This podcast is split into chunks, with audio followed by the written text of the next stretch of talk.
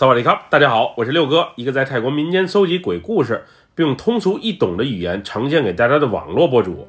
今天带给大家的故事名叫《醒醒，别睡了》，来自一位泰国北兰府朋友的分享。接下来，让我们一起进入到这个故事当中。我叫阿丽，在曼谷一所大学学的护理专业，毕业后就到北兰府的一家医院工作了。作为一名从泰国东北部乡下长大的孩子。能刚毕业就找到一份稳定的工作，我对自己还是蛮自豪的。我们那里是家公立医院，我所负责的是住院部的工作。相比门诊和急诊，我这边还要相对轻松一些。不过，因为住院部二十四小时都需要有护士在，所以值夜班是经常的事儿。我刚来医院的时候上的都是白班，直到第三个月。值班日程表调整之后，我才终于有值夜班的机会。相对来讲，夜班轻松一些，偷懒的机会也更多。除非遇到病人出现什么突发状况，其余时间最多也就是给病人换换药，又或是简单巡查一下病人的状况。我主要负责六层的工作，也就是心血管科的病患。这里一共有五个病房，每间病房则有六张床。我们这里因为是公立医院，所以配套设施稍差一些。另外，病患还特别的多，一共三十张床，全部住满了患者，还有两三个轻症的，实在安排不开，于是直接睡在楼道里的临时病床上。除三号房间的病人之外，其余几间房都算是轻症患者。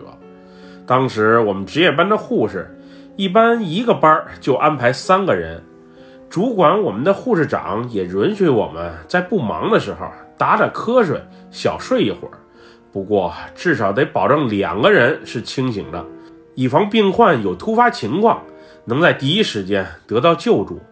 虽然领导是这么要求的，但是大多数时间我们值夜班的时候，也就有一个人是清醒的，大家轮流着休息，也没人看着，更没有监控盯着。真有啥突发情况，再临时把另外俩人给叫起来也来得及。我是比较喜欢值夜班的，主要是氛围轻松，护士长不在，也不用那么拘谨，所以那会儿单身一人的我还是挺期待值夜班的。我所讲的这件事儿发生在我开始值夜班的第一个月尾声阶段，那天是个周一。值班的有我，还有花姐和吴姐两个资历比我稍久一些的护士。当晚凌晨两点的时候，我和花姐按照惯例把每个病房都巡视了一圈，看看躺在病床上的每位患者情况如何，也简单检测一下他们的生命体征，并把相关的数据一一记录下来。大约半个小时后，我们才全部忙活完。我俩回值班柜台的时候，吴姐已经趴在桌上睡着了。那天岁数较大的花姐身体状态也不是太好，于是准备小睡一会儿。原本她让我把睡得正熟的吴姐给叫起来，来替我盯会儿班儿。不过我看吴姐睡得挺香，自己也不是太累，于是主动要求再盯会儿，等吴姐一会儿醒了再说。为了让俩人更好的休息，我还特意关了一盏照明灯。我那会儿正在追一部爱情小说，所以难得闲下来又不困的我，正好可以抽空看会儿书。就这样，我津津有味地读着小说，也不知道过了多久，因为光线有些暗，我的眼睛感觉发涩，再加上白天也一直在看书，没能在家好好休息，所以也有点犯困。于是整个人都有些犯迷糊。就在我打着瞌睡，马上要不知不觉进入梦乡的时候，吱呀一声，好像是哪间病房的门被打开了。我刚要起身查看到底是怎么一回事，只听“咣当”一声重重的关门声，随后传入到我的耳中。我当时感觉那关门声是特别的响，不过声音再响，也一点儿都没吵着此时睡得正香的花姐和吴姐。俩人看着都挺疲惫的，估计是岁数大的缘故吧。白天还得照顾老公和孩子，晚上抽空盯夜班，真是够辛苦的。估计我婚后的日子也和他们不会相差太多。我隐约感觉那重重的关门声应该是来自三号病房，也就是那间重症病房。于是站起身来，特意过去瞅了瞅。那会儿病房里只开了一个小灯，不仅病人全都睡得很熟，连陪床的家属也都进入了梦乡。估计刚才有人去上卫生间了，关门的时候动静大了一些。可是前往卫生间的方向必须得经过我的值班柜台呀，我刚才确实是没看见有人通过。我看情况一切正常，于是又回到了自己的座位上。原以为已经睡了有一会儿的吴姐会很快醒来替我盯一会儿，不过她那天好像特别的累，睡得不仅特别死，口水还流了不少。总之那睡相不是太雅观。谁叫人家来医院的时间比我早，资历比我久？我虽然也很累，但又不敢喊他们起床。毕竟打扰一个女人起床是一大忌讳，再说她们还是老女人，估计中途打扰她们睡觉的话，绝对会记我仇的。我刚来这工作没多久，已经深深体会到了他们的道貌岸然和勾心斗角。我还是老实些为妙，以免得罪人，以后不好在这里混。回到座位上的我，一看时间已经到了凌晨四点半。还有半个小时，一会儿早班的医生就会过来查看病人的情况了。我再坚持会儿吧，到时等医生来了，再叫醒吴姐和花姐也不迟。那会儿的我已经没有任何兴致再看小说了，又困又累的我原本想趴在桌上休息一小会儿，没想到刚趴没多久，就不知不觉的进入了梦乡。在梦里，我梦见。一个身穿黑色长袍的年轻人，以及一个身穿白色长袍的老者来到值班柜台，问我哪个是三号病房。当时我还指给他们看，并好奇地问道：“你们是来找谁的？怎么穿着如此怪异的服饰？”那个身穿黑色长袍的帅气小伙刚要开口，我就被一阵阴冷的声音给吵醒了：“醒醒！”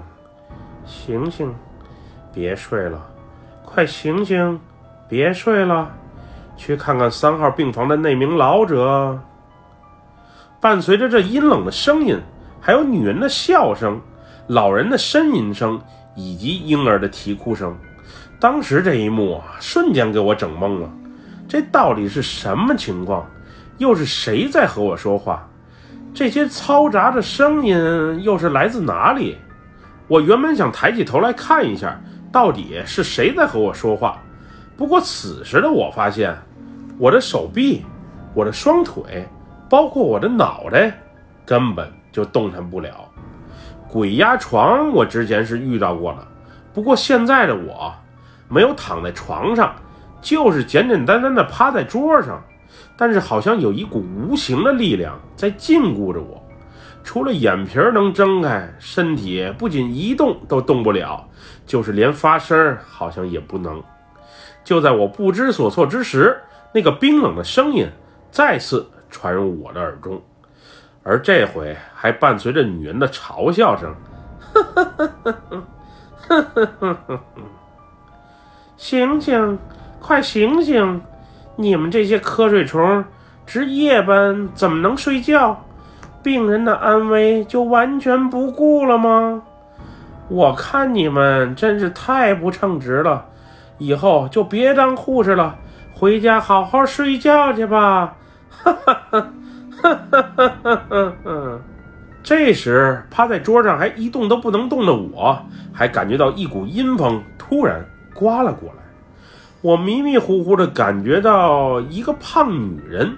准确的说，是一个穿着白色制服、白色袜子、白色皮鞋的胖女人，走进值班柜台，并静悄悄地站在我身后。当时的我别提多尴尬了，我是彻底闹不清状况了。我到底是遇见鬼了，并定在座位上了，还是遇到院里的护士长突击检查，因为太过紧张，腿脚发麻而起不来身了？又或是一切的一切就是一场梦，我根本就没醒过来？这时，站在我身后的女人还是不停地重复着那几句话：“醒醒，醒醒，别睡了，快醒醒！”此时，除了让我醒醒的催促声，还夹杂着老者的哭泣和哀求声：“ 我不想走，我不想走，求求你了，求求你了，别带我走，别带我走，求求你了！”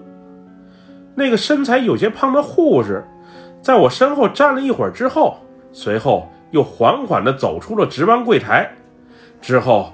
吴姐一声吼，才彻底把我从刚才那种一动也不能动的状态中给解脱出来。小丽，小丽，别睡了，快醒醒，快去看看三号病房那个刚从 ICU 病房转过来的老婆婆情况怎么样了。那天我是起身最慢的，当我抬起头来的时候，花姐和吴姐已经从值班柜台冲了出去，往三号重症病房走了。我们到达病房的时候，陪床的小伙迷迷瞪瞪的刚睁开眼睛，而此时正躺在病床上的老婆婆睁着大眼睛，身体还不停地颤抖着，并且冒着虚汗。我一看大事不妙，昨晚被送来的老婆婆因为患有糖尿病，从午夜就开始进食进水，原本今早应该给她验个血，看看情况。没想到老人家现在可能有些低血糖，而且症状似乎还挺严重的。幸亏被发现的及时，要是再晚点儿，没准连命都丢了。陪床的小伙大意，再加上我们这些值班护士的疏忽，幸好发现的及时，要不然后果不堪设想。不仅是我，花姐和吴姐他们也在梦中遇到那个胖胖的护士了。也正是因为那胖护士的提醒，才最终没酿成大错。后来我才知道，那胖护士叫阿田，人如其名，喜欢吃甜的，人长得也挺甜，就是身材稍微胖一些。阿田之前也是这里的护士，并且还和花姐共事过一段时间。不过后来阿田在一次泼水节假期回老家的路上，不幸遭遇车祸。而永久的离开了人世。